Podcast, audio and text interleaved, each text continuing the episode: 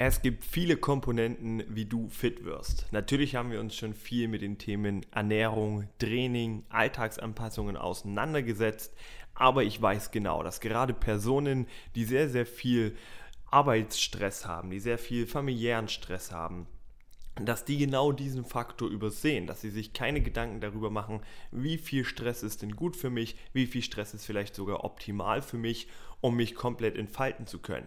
Wenn du das herausfinden willst und vielleicht auch was du tun kannst, wenn du übergestresst bist, dann höre in dieser Folge zu, denn darum geht es in dieser Episode in meinem Experteninterview mit Mai Wallner.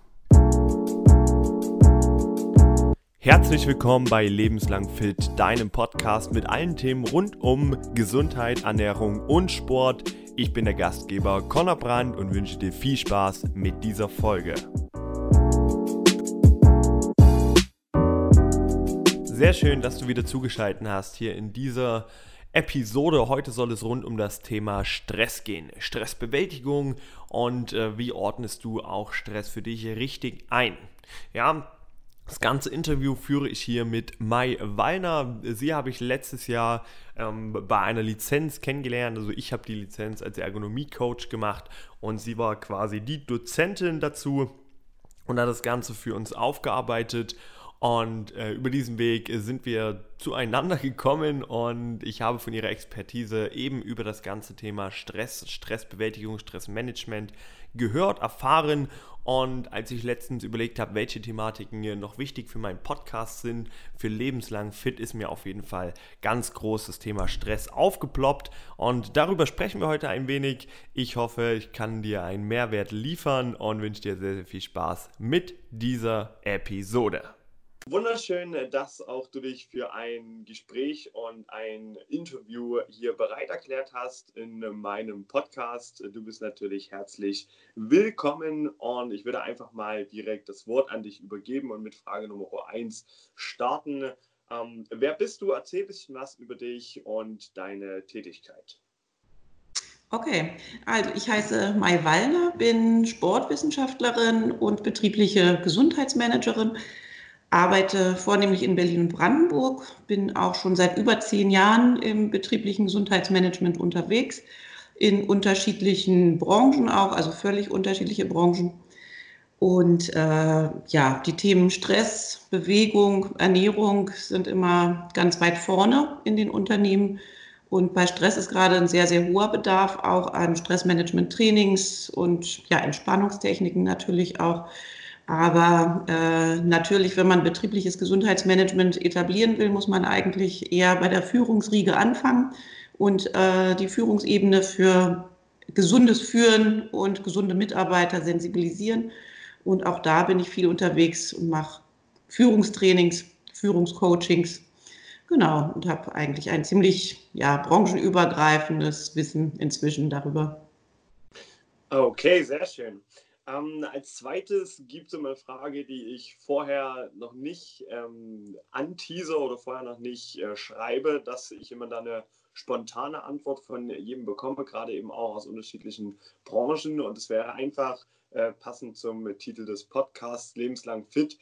Was bedeutet es für dich oder was wäre die Definition für dich, fit und gesund zu sein?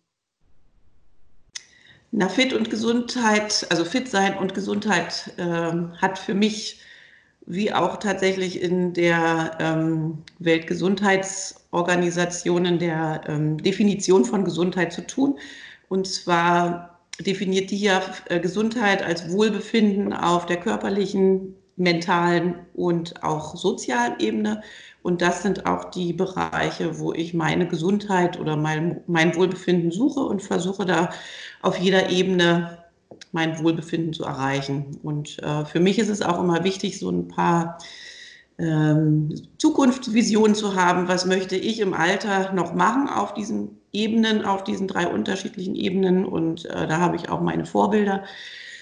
Äh, ja, und da versuche ich natürlich jetzt ein bisschen Input zu geben, damit ich dann für spätere Zeiten daraus schöpfen kann. Das klingt äh, schon mal sehr, sehr gut. Welches Thema ist denn da für dich am äh, präsentesten, wenn du sagst Wohlbefinden? Ist es dann eher ähm, emotionales, geistiges Wohlbefinden oder körperliches oder beides im Einklang?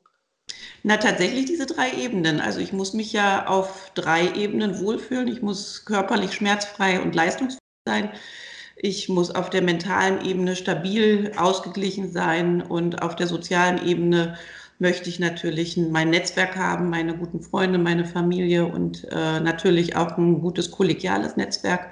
Und sobald jetzt eine Sache da aus dem Lot gerät, werden ja die anderen Sachen unmittelbar beeinträchtigt. Deswegen muss man in alle drei Bereiche auch Zeit und Energie stecken, um da was zu haben von. Okay, äh, sehr, sehr interessanter oder schöner Ansatz und ich glaube, das ist auch alles ähm, gleich wichtig oder hat, hat eine gleiche Gewichtung. Und das Thema, was wir heute ein bisschen intensiver besprechen wollen, ist das Thema äh, Stress. Ja, also auch da viel zum Thema Wohlbefinden, denn wie ich auch eingangs im Vorgespräch schon erwähnt habe, nochmal für die Zuhörer, ich merke in letzter Zeit sehr, sehr viel, gerade wenn man mit viel beschäftigten Menschen arbeitet, dass Stress eine sehr, sehr große Rolle spielt und dass es oft mal nicht getan ist, indem man sagt, okay, ich mache mich eben nur körperlich fit und schaue über die Ernährung, sondern dass es auch sehr, sehr wichtig ist, dass die geistige Gesundheit damit nachzieht und man eben es irgendwie schafft, ein Stresslevel nach unten zu senken. Wie sind denn deine Erfahrungen mit den Menschen, mit denen du zusammenarbeitest? Ähm, wie wichtig ist denn da das Thema oder wie präsent ist da das Thema Stress? Steigt es in letzter Zeit oder in der heutigen Gesellschaft oder sagst du, das bekommen die Leute schon ganz gut selbst in den Griff? Na, die Statistiken zeigen ja auch, dass die Stressbelastung immer größer wird. Wir werden immer schnelllebiger, äh, wir sind immer erreichbarer und äh, können immer weniger abschalten. Also es zeichnet sich schon ab, dass die Stressbelastung oder die psychischen Belastungen auch, die auch den Stress verursachen letztendlich, äh, beziehungsweise, nein, die, der Stress, Moment, der Stress äh, beeinflusst natürlich die Psyche und die psychischen Belastungen steigen am Arbeitsplatz und natürlich, das kann man sich nicht wegreden oder schönreden.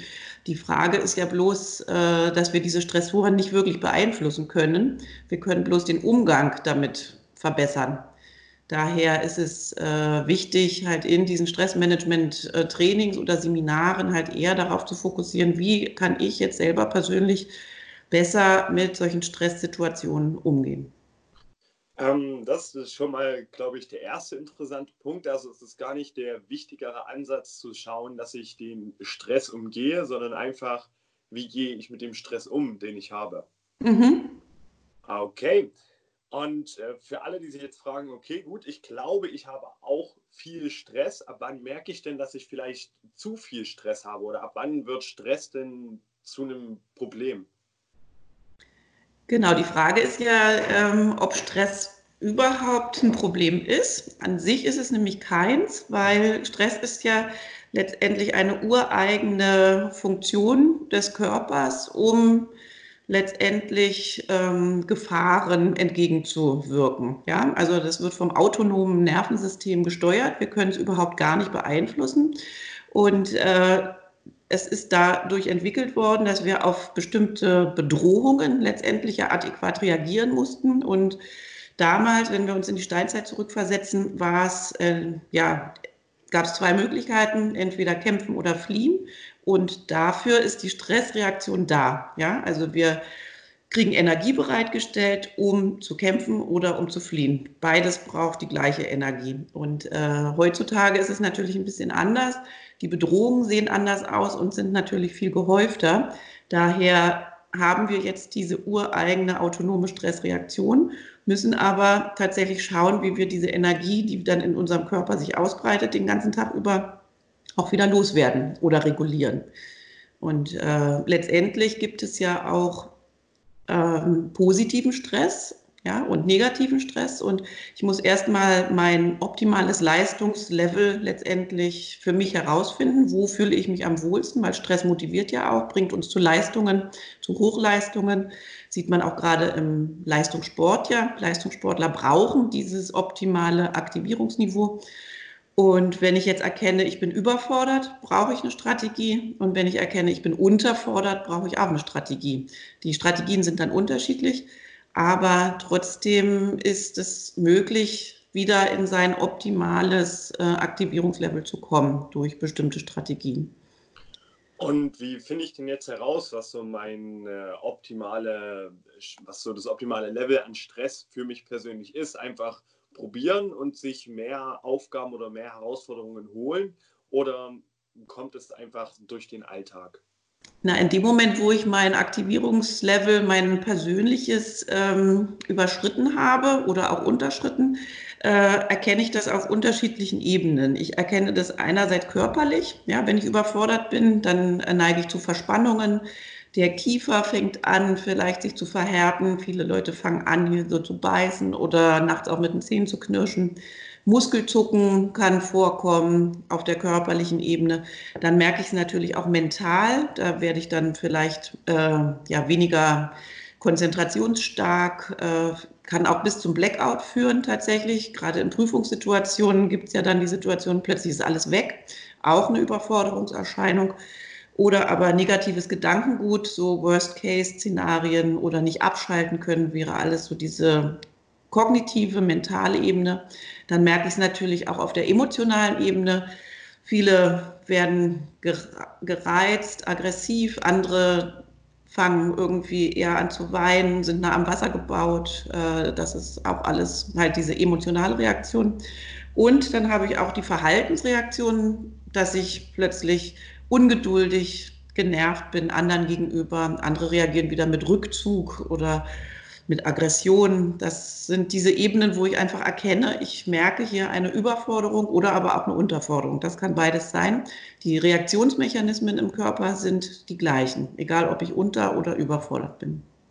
Also das, was ich persönlich auch sehr oft äh, mitbekomme oder jetzt gerade in letzter Zeit auch öfter gehört habe, sind wirklich die Sachen wie schnell gereizt sein, ungeduldig sein und dass man da einfach äh, ein erhöhtes Level auch an Aggression hat. Also dass man nee, vielleicht nicht öfter aggressiv wird, aber wenn dann richtig. So, das habe ich öfters gehört. Und wenn halt gerade viel, viel Arbeit um einen rum ist oder neue Herausforderungen. Und wenn ich jetzt merke, okay, genau die Punkte, die du jetzt gerade aufgezählt hast, die treffen auf mich zu, was wäre denn dann der richtige Schritt? Was müsste ich dann machen, um vielleicht damit besser umgehen zu können oder anders umgehen zu können? Mhm. Also erstmal diese Aggression, die sind, äh, es gibt unterschiedliche Stresstypen. Also es, die einen ähm, reagieren gereizter und ungeduldiger, genervter und die anderen reagieren vielleicht eher dadurch, dass sie sich zurückziehen und ganz still werden. Ja? Also jeder ist da komplett individuell in diesen Warnsignalen, sage ich mal. Und äh, jeder sollte seine Warnsignale ganz genau kennen. Und in dem Moment, wo ich merke, dass ich äh, da Warnsignale habe, kann ich äh, sehr spontan, schnell drei kleine Sachen machen. Und zwar, das machen wir eigentlich meistens sowieso schon, atmen. Ja? Und äh, da bräuchte ich dann halt die äh, bestimmte Technik, dass ich einfach mal wirklich lerne, richtig gut zu atmen, richtig tief und mich auf die Ausatmung fokussiere. Da gibt es ganz äh, schöne Techniken, die sehr, sehr einfach auch zu erlernen sind. Und wenn ich dann eine Minute atme, ist auch schon tatsächlich, kann man messen, dass dann der Stresslevel sinkt, wenn ich da eine gute Technik drauf habe. Und ähm, die zweite Sache ist Bewegen. Ja, das ist ja, hatten wir ja gesagt, das ist eine Bereitstellung von Energie. Die Energie ist in unserem Körper drin. Das heißt, wenn ich mich in irgendeiner Art und Weise ganz kurz bewege, das kann sein, dass ich mich aus der Situation rausnehme, kurz mal auf Toilette gehe, mir die Hände wasche und tief durchatme, kann ich ja auch gleich mit Atmen verbinden. Oder aber ich äh, renne mal im Treppenhaus äh, die Treppen hoch und runter. Oder vielleicht optimalerweise gehe ich kurz an die frische Luft um, und, und einmal um Block, atme tief durch. Das wäre eine Variante. Und dann ist eine ganz schöne Variante auch Lachen, weil Lachen baut auch Stress ab, ja, sofort. Und äh, wenn die Mundwinkel sich nach hinten ziehen, wird hier hinterm Ohr ein Nerv angesprochen, der dem Gehirn signalisiert, hier kommt Freude auf. Und in dem Moment, wo dann Freude aufkommt, wird natürlich wieder Endorphin ausgeschüttet und das ist auch wieder ein Regulator der Stressreaktion. Also das sind drei ganz simple Sachen, die man vor Ort auf dem Arbeitsplatz ganz schnell äh, als Maßnahme treffen kann, um kurzfristig ja, die Stressreaktion zu beeinflussen. Äh, super, super interessant und super schöne Ansätze, die jetzt auch nicht super komplex sind. Also wo man jetzt nicht sagt, okay, hier muss ich jetzt über mehrere Tage, über mehrere Stunden oder sogar Wochen äh, irgendwie schauen, dass ich mich dem Stress entfliehe, sondern das sind ja wirklich Dinge, die jeder direkt umsetzen kann, ohne da wirklich viel Zeit auch reinstecken zu müssen. das sind ja auch so Sachen, die vielleicht intuitiv sind, dass man sagt, okay, erstmal äh, durchatmen und ähm, den Stress abbauen durch Bewegung. Das machen ja sowieso viele, die gar nicht sagen, ich mache jetzt Sport nur, um meinen Körper anders zu formen, sondern weil ich einfach so ein Ventil brauche, um äh, den ganzen Alltagsstress abzubauen. Ist es dann immer nur eine Sache, die man kurzfristig machen kann oder geht es auch, wenn ich jetzt sage, okay, ich merke jetzt über die letzten Wochen, ich hatte zum Beispiel ein großes Projekt auf Arbeit, äh, merkst du, der Stress staut sich so langsam an. Hilft es dann auch, so kleine Schritte zu gehen oder ist es wirklich immer nur, wenn man jetzt eine direkte Stresssituation wie zum Beispiel eine Prüfung hat? Na, wir müssen im Prinzip den Stress auf drei Ebenen begegnen. Äh, und zwar einmal gibt es die instrumentelle Ebene. Das ist so das, was man so als pragmatisch verstehen kann. Da kann ich schauen, was sind denn überhaupt meine Stressoren? Und dann kann ich da in die Analyse gehen, was stresst mich denn hier am meisten? Es ist natürlich nicht nur immer die Arbeit, es ist ja auch im äh, privaten Bereich. Dann muss ich schauen, äh, was sind da meine Stressoren und äh, inwieweit beeinflussen mich die? Und zusätzlich zu den Stressoren gibt es ja dann auch noch meine eigenen Erwartungen an mich. Ja, und äh, meistens setze ich eigentlich zu dem Stressor noch eins drauf, dass ich besonders äh, tolle Leistungen erbringen will, dass ich sehr perfektionistisch bin oder dass ich vielleicht auch immer allen anderen das Recht machen will, äh, dass ich auf jeden Fall vielleicht auch ähm, ganz viel Sicherheit brauche und permanent noch an Plan B, C und D denke. Da gibt es so unterschiedliche ja, Möglichkeiten, wie ich äh, meinen Stress noch verstärken kann. Und dann muss ich natürlich schauen, ja, was sind meine Warnsignale, wie reagiere ich ganz individuell darauf. Und wenn ich jetzt auf der ersten Ebene bin, auf der instrumentellen Ebene, kann ich natürlich gucken, äh, vielleicht kann ich ja mein Zeitmanagement verbessern. Vielleicht kann ich auch irgendwelche Aufgaben abgeben, delegieren. Vielleicht kann ich auch äh, äh, irgendwie mich weiter in meinen Fähigkeiten oder Fertigkeiten weiterentwickeln, damit ich eine Stressbelastung nicht so habe. Beispielsweise, wenn ich ein Programm äh, nicht gut beherrsche, ja, dann könnte ich da vielleicht Zeit investieren und dann da den Stress rausnehmen. Und auf der mentalen Ebene, das ist dann die äh, mentale Stresskompetenz, da muss ich natürlich gucken, äh, dass ich da meine Strategien kenne, wenn ich über- oder unterfordert bin, dass ich weiß, was ich da machen kann. Und natürlich aber auch so stressschärfende Gedanken mal überdenken. Muss ich denn immer allen anderen das Recht machen? Muss ich denn immer alles perfekt abgeben? Muss ich immer absolute Sicherheit haben? Das sind ja Fragen, das habe ich ja gelernt irgendwann mal, aber das sind automatische Gedanken, die äh, sind vielleicht nicht immer sinnvoll. Und auf der regenerativen Ebene, auf der dritten Ebene, da wo ich halt die Warnsignale habe, da kann ich dann direkt angreifen und schauen, dass ich in die Entspannung gehe, dass ich den Ausgleich suche, dass ich ähm, Hobbys äh, nachgehe, dass ich Freunde treffe, dass ich ähm, alle Komponenten habe, das auf dem Sofa ausruhen, die sozialen Kontakte, aber auch den Bewegungsausgleich im Prinzip. Also drei Ebenen, wo ich ansetzen kann. Okay, und wo finde oder wie finde ich denn heraus, was sind denn jetzt meine größten Stressoren? Weil vielleicht vertauscht man das auch und denkt, okay, es ist nur die Arbeit, aber vielleicht sind es dann auch private Dinge. Hilft es das dann aufzuschreiben, regelmäßig mal aufzuschreiben? Oder brauche ich da gezwungenermaßen jemanden, der mich da anleitet oder der mir sagt, was zu tun ist? Äh, wie komme ich da am besten dahinter? Welche Punkte mich wirklich am meisten ähm, stressen? Ja. Mhm. Na, im Prinzip, wenn ich meine Warnsignale kenne, kann ich das ganz gut an den Warnsignalen erkennen wenn ich da wirklich nicht so richtig weiß, äh, wenn ich denke, mich stresst eigentlich alles, dann äh, wäre es sinnvoll, einfach mal so ein Protokoll zu führen über so eine ganze Woche, wo ich äh, einfach mal alles aufschreibe, was ich am Tag so mache. Und dass ich dann schaue, wie, ähm, wie schön oder blöd finde ich denn die Aufgaben? Das kann man ganz einfach mit so Smileys machen, dass ich da sage, okay, das äh, gefällt mir oder das, also das macht mir eigentlich Spaß, das macht mir keinen Spaß oder das neu, äh, bewerte ich neutral. Gibt es ja dann die unterschiedlichen Smileys für. Und äh, dann kann ich am Ende der Woche mal schauen, okay, was ist denn eigentlich hier, was ich negativ bewerte. Und da dann einfach äh, ansetzen äh, mit den einfachen äh, Tipps, so die wir vorhin schon besprochen haben. Mhm. Ähm, bei der dritten Ebene ging es ja darum, ähm, Freunde zu treffen und dann auch zu schauen, äh, wie kann ich im Alltag mir die schönen Aufgaben suchen, dass ich halt äh, weniger gestresst bin.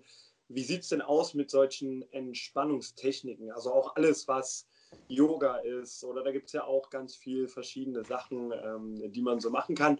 Bringt das wirklich was, um auch den Körper vom Stress äh, zu entlasten oder ist es mehr Mythos und Trend? Also diese Entspannungstechniken sind äh, sehr, sehr sinnvoll, um einfach da die Stressresistenz auch so ein bisschen zu äh, steigern. Wenn ich regelmäßig eine Entspannungstechnik anwende, dann ist das auch wissenschaftlich erwiesen, dass beispielsweise der Muskeltonus gesenkt wird, die ähm, Herzratenvariabilität insgesamt, der Puls wird, äh, also die Herzratenvariabilität wird verbessert, der Puls wird gesenkt, der Blutdruck wird gesenkt und all das sind ja wieder die Maßnahmen, die der Stress verursacht, ja, dass der Blutdruck steigt, die Atemfrequenz steigt, der Puls, damit wir Leistung erbringen können. Und äh, die Entspannungstechniken wirken genau dagegen. Daher ist es sehr, sehr sinnvoll, eine Entspannungstechnik zu lernen.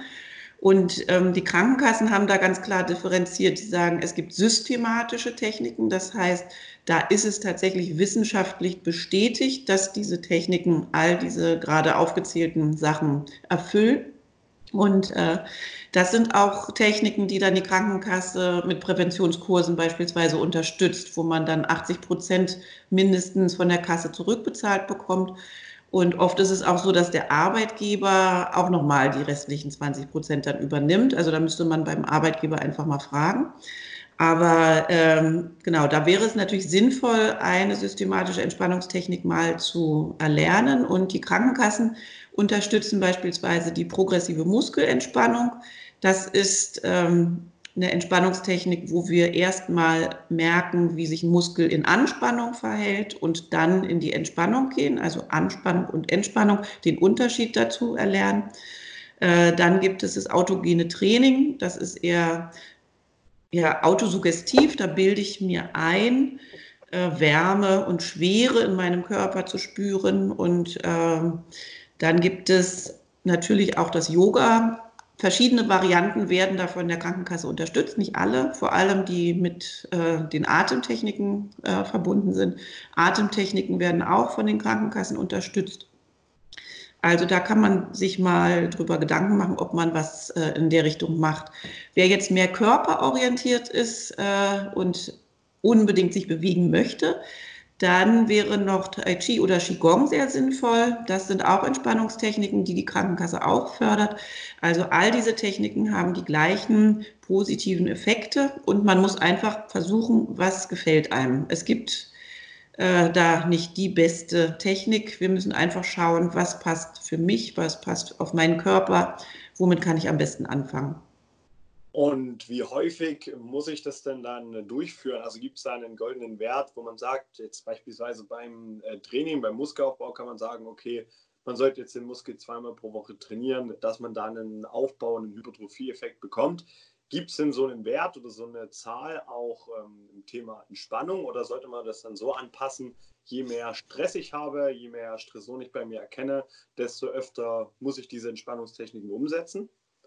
Das kommt darauf an, in, welchem, in welcher Übungsphase ich bin. Also wenn ich jetzt eine Technik erlerne, ist es ganz, ganz wichtig, dass ich da auch regelmäßig am Ball bleibe und übe. Beispielsweise, wenn ich einen Kurs habe, der geht über acht bis zehn Wochen, um dann die Technik ja systematisch zu erlernen. Dann brauche ich mindestens zwei, drei Mal in der Woche auch äh, extra noch Übungen, dass ich da einfach mich weiterentwickle.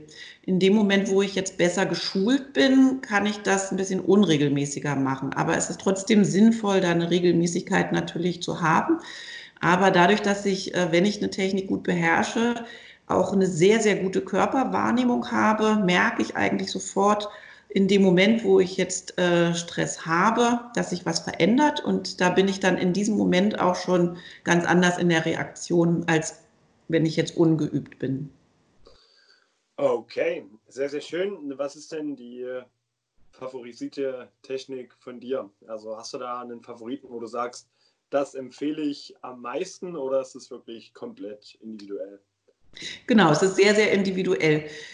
Es ist so, dass ähm, das progressive, also die progressive Muskelentspannung, die kann man sehr, sehr schnell lernen und man hat auch sehr, sehr schnell Erfolgserlebnisse.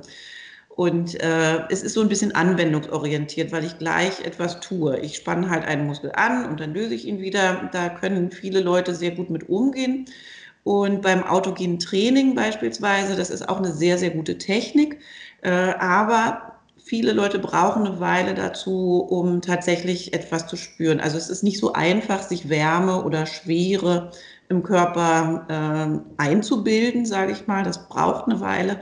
Und auch die fortschreitenden äh, Übungssituationen, die brauchen einfach eine Weile, um da reinzukommen. Und es gibt da Leute, die kommen da schnell mit klar und es gibt Leute, die, denen fällt es einfach schwerer. Auch die bräuchten einfach ein bisschen mehr Geduld. Ich würde dem nicht gleich irgendwie sagen, okay, nee, es ist nichts für mich, sondern es braucht einfach ein bisschen mehr Geduld. Oder auch Meditation ist ja auch eine Entspannungstechnik. Auch das braucht sehr, sehr viel Geduld. Wenn man es dann kann, ist es toll. Aber ich würde jetzt keine äh, Entspannungstechnik vorziehen. Wir müssen einfach wirklich schauen, wo können wir das Beste draus ziehen. Und es ist einfach wichtig, das auszuprobieren. Und meiner Erfahrung nach ist es so, dass die meisten Menschen das erst ausprobieren, wenn sie in der Reha irgendwo sind, wenn halt ein Burnout vielleicht schon da war. Und dann versuchen sie einige Techniken aus und können gar nicht mehr so richtig differenzieren, was tut mir jetzt eigentlich gut von dem Ganzen. Wichtig ist, das halt mit einem gesunden Geist und Körper einfach mal auszuprobieren und sich da ja einige Techniken anzueignen.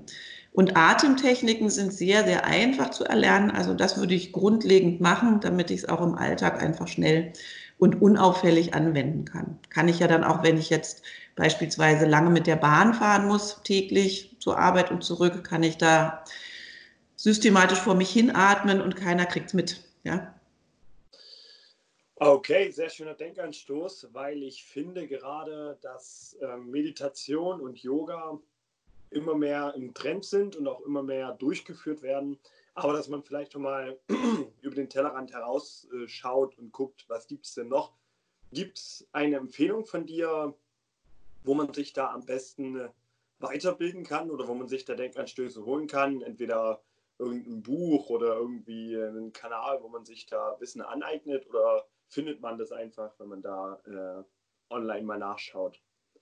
Ja, ich würde tatsächlich direkt mal über die Krankenkassen gehen, also auf welcher Krankenkasse, also wo man halt ist. Ne? Also dann geht man dahin und schaut, äh, was gibt es denn in meinem speziellen Bereich, also die eigene Postleitzahl angeben.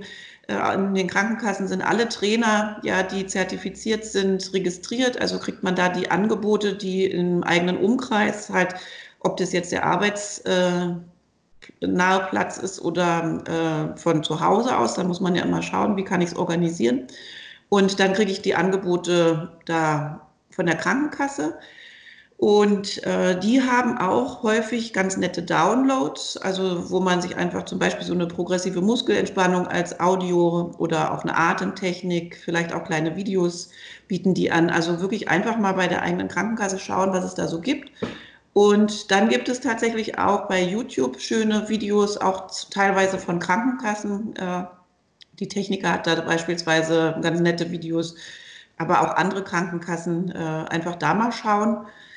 Ich finde es immer schön, wenn man halt so einen Kurs einmal angeleitet macht, damit man halt auch wirklich das systematisch erlernt und äh, dann tatsächlich dann ins eigene Lernen nochmal geht.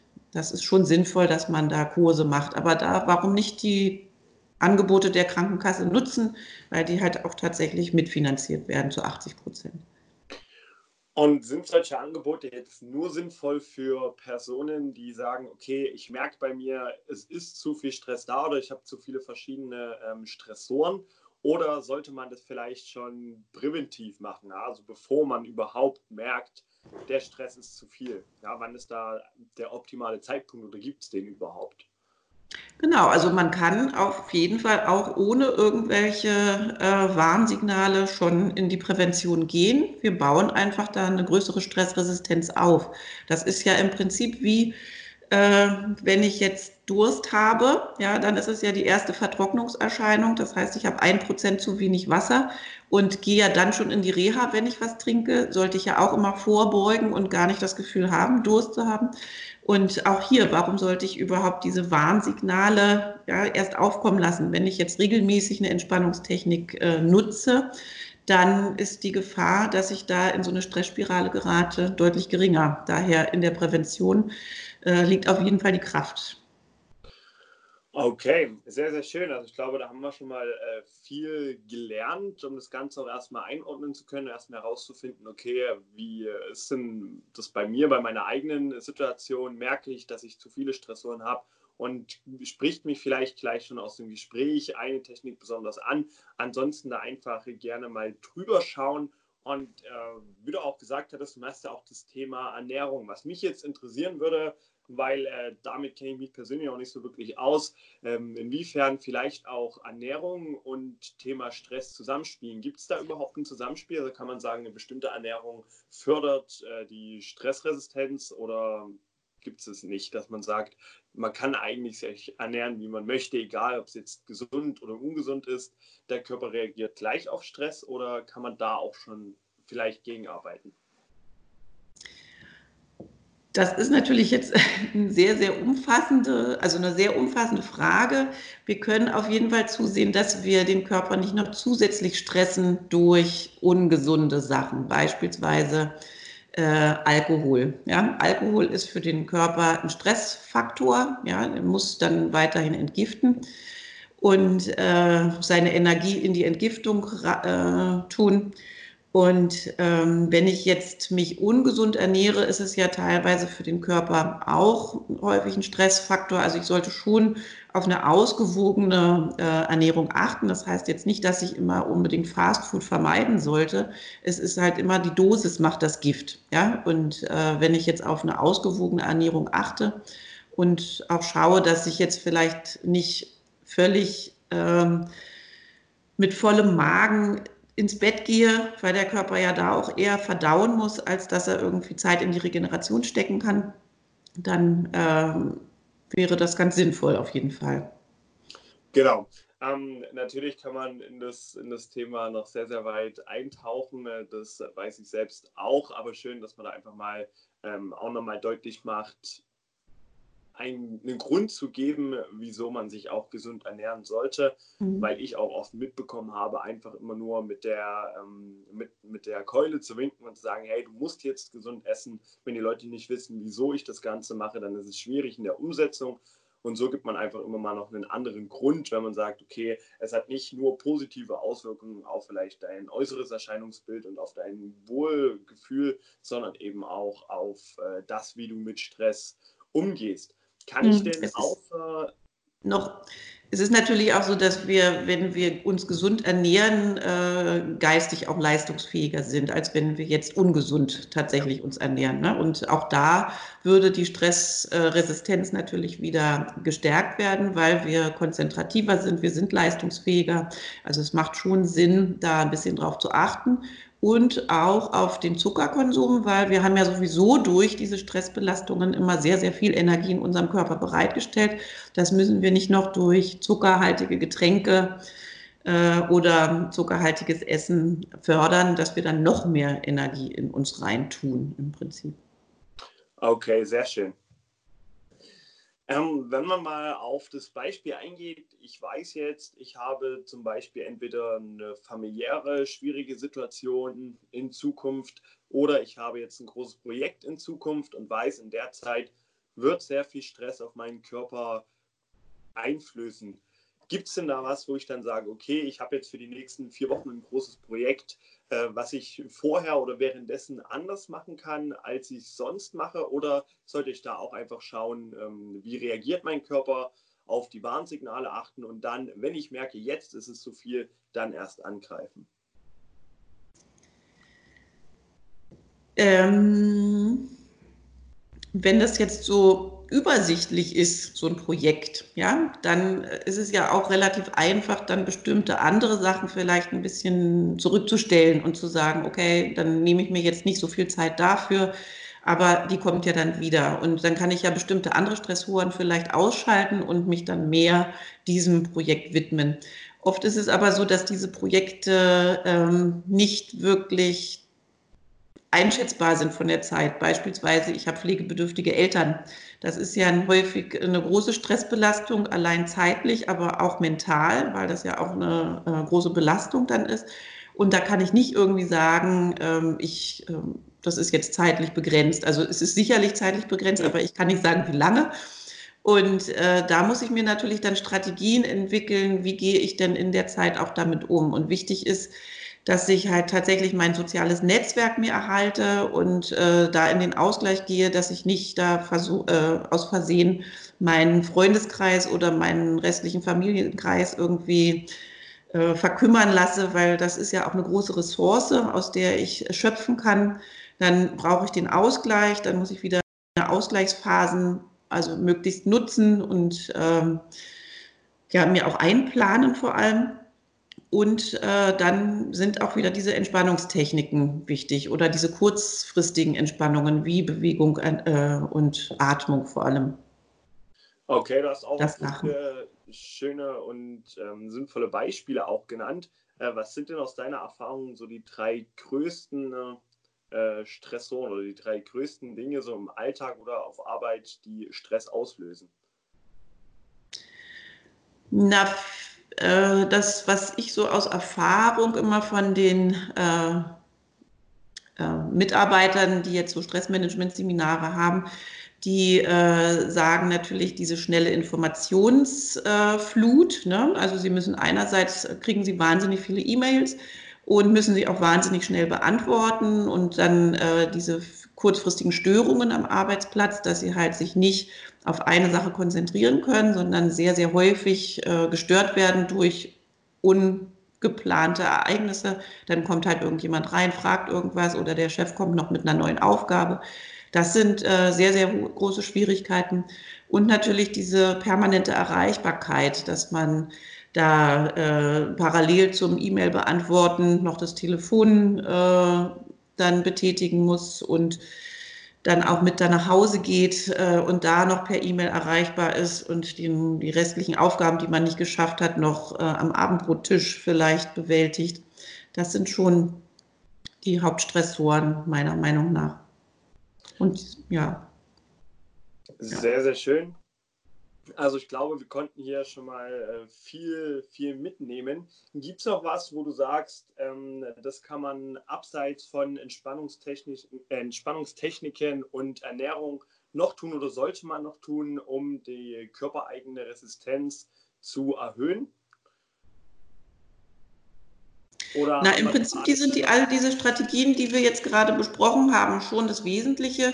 Wichtig ist wirklich, dass wir ganz klar unsere Stressoren erkennen, ja, die persönlichen Stressoren, aber auch die beruflichen. Und äh, dann ist es wichtig, die Warnsignale zu erkennen, wirklich ganz klar, das ist mein äh, Warnsignal oder meine Warnsignale auf diesen unterschiedlichen Ebenen. In dem Moment, wo ich die spüre, muss ich eine Strategie entwickeln, da das sofort runter zu regulieren.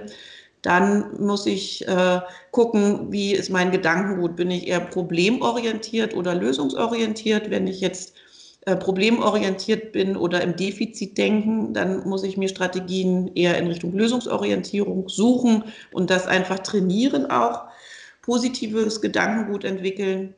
Das heißt, wenn ich beispielsweise bei der Arbeit jeden Tag mit dem Gedanken nach Hause gekommen, äh, komme, ich habe meine To-Do-Liste nicht geschafft, ganz viele E-Mails nicht beantwortet, dann könnte ich zum Beispiel einfach mal in mein E-Mail-Ausgang, also das, was ich gesendet habe, gehen und schauen, Mensch, was habe ich denn heute eigentlich alles geleistet? Ne? Den Fokus auf das Positive lenken und sagen, Mensch, so viele E-Mails habe ich geschafft, ja, das ist ja äh, hervorragend, da kann ich mir auf die Schulter klopfen.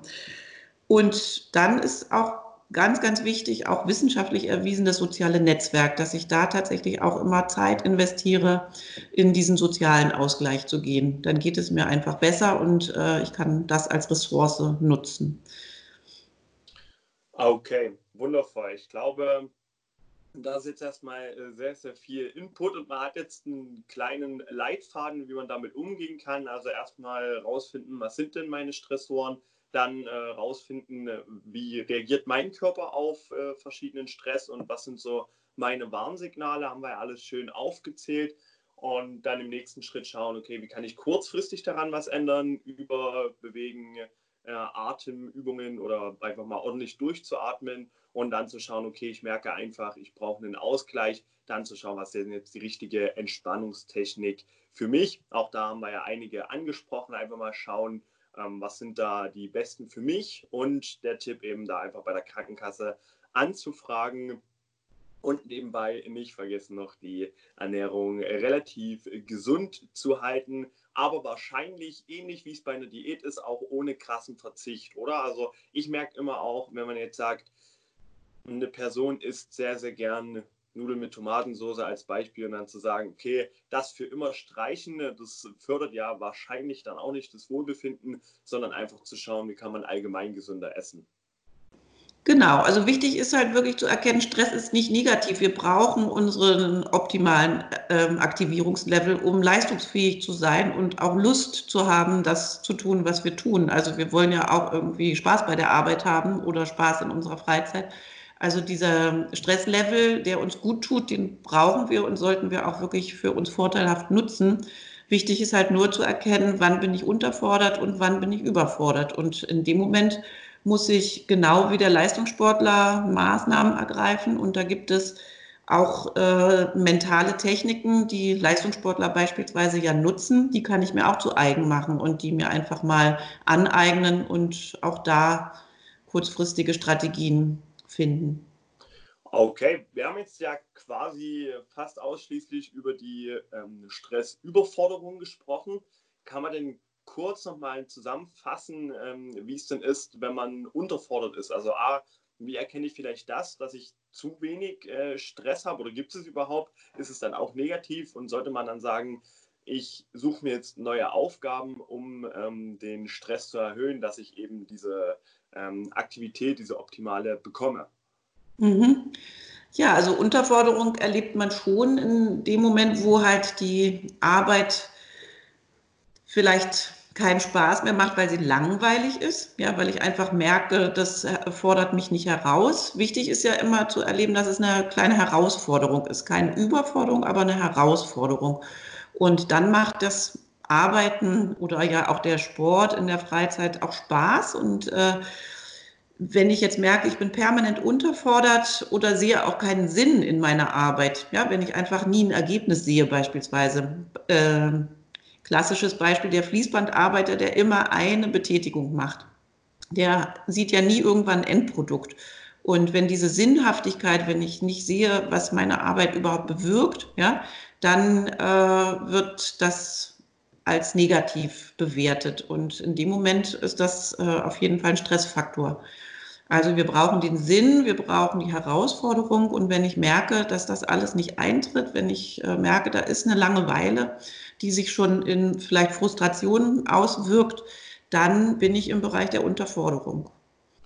Und dann eher neue Aufgaben suchen, weil nicht jeder kann ja dann sagen, okay, ich äh, suche mir jetzt einen neuen Job, ist ja oft auch nicht umsetzbar. Ähm, sollte man dann sagen, okay, ich suche mir privat neue Herausforderungen, sei es eine neue Sportart oder ein neues Hobby, irgendwelche Sachen, die mich dort wieder mehr fordern, wenn ich jetzt sage, ich kann die Arbeit nicht von heute auf morgen wechseln? Mhm. Genau, das wäre eine Strategie. Wichtig ist die Akzeptanz dann, dass die Arbeit halt äh, als Mittel zum Zweck vielleicht auch angesehen wird, um zum Beispiel das Hobby zu finanzieren. Ja, das wäre dann eine Strategie, wo man dann sagt, okay, es hat ja trotzdem einen Sinn. Ja, auch wenn die Arbeit selbst keinen Sinn macht, äh, im Weites, also weitergedacht hat es dann schon einen Sinn. Aber ähm, man kann vielleicht auch auf der Arbeit sich nochmal andere Sachen überlegen, die also letztendlich so ein so eine Art Umdenken, ja, dass man da auch vielleicht positive Sachen nochmal rauszieht und schaut, äh, was kann ich denn da Positives trotzdem draus mitnehmen. Dass man sich vielleicht äh, eben das Beispiel Fließbandarbeiter mal anschaut, okay, was ist denn genau das Endprodukt, wie sind denn die genauen Schritte und sich da vielleicht nochmal schlau macht, dass man mehr sieht, äh, wofür arbeite ich denn oder was ist denn mhm. der Sinn für das, für was ich arbeite. Genau. Mhm. Sehr schön.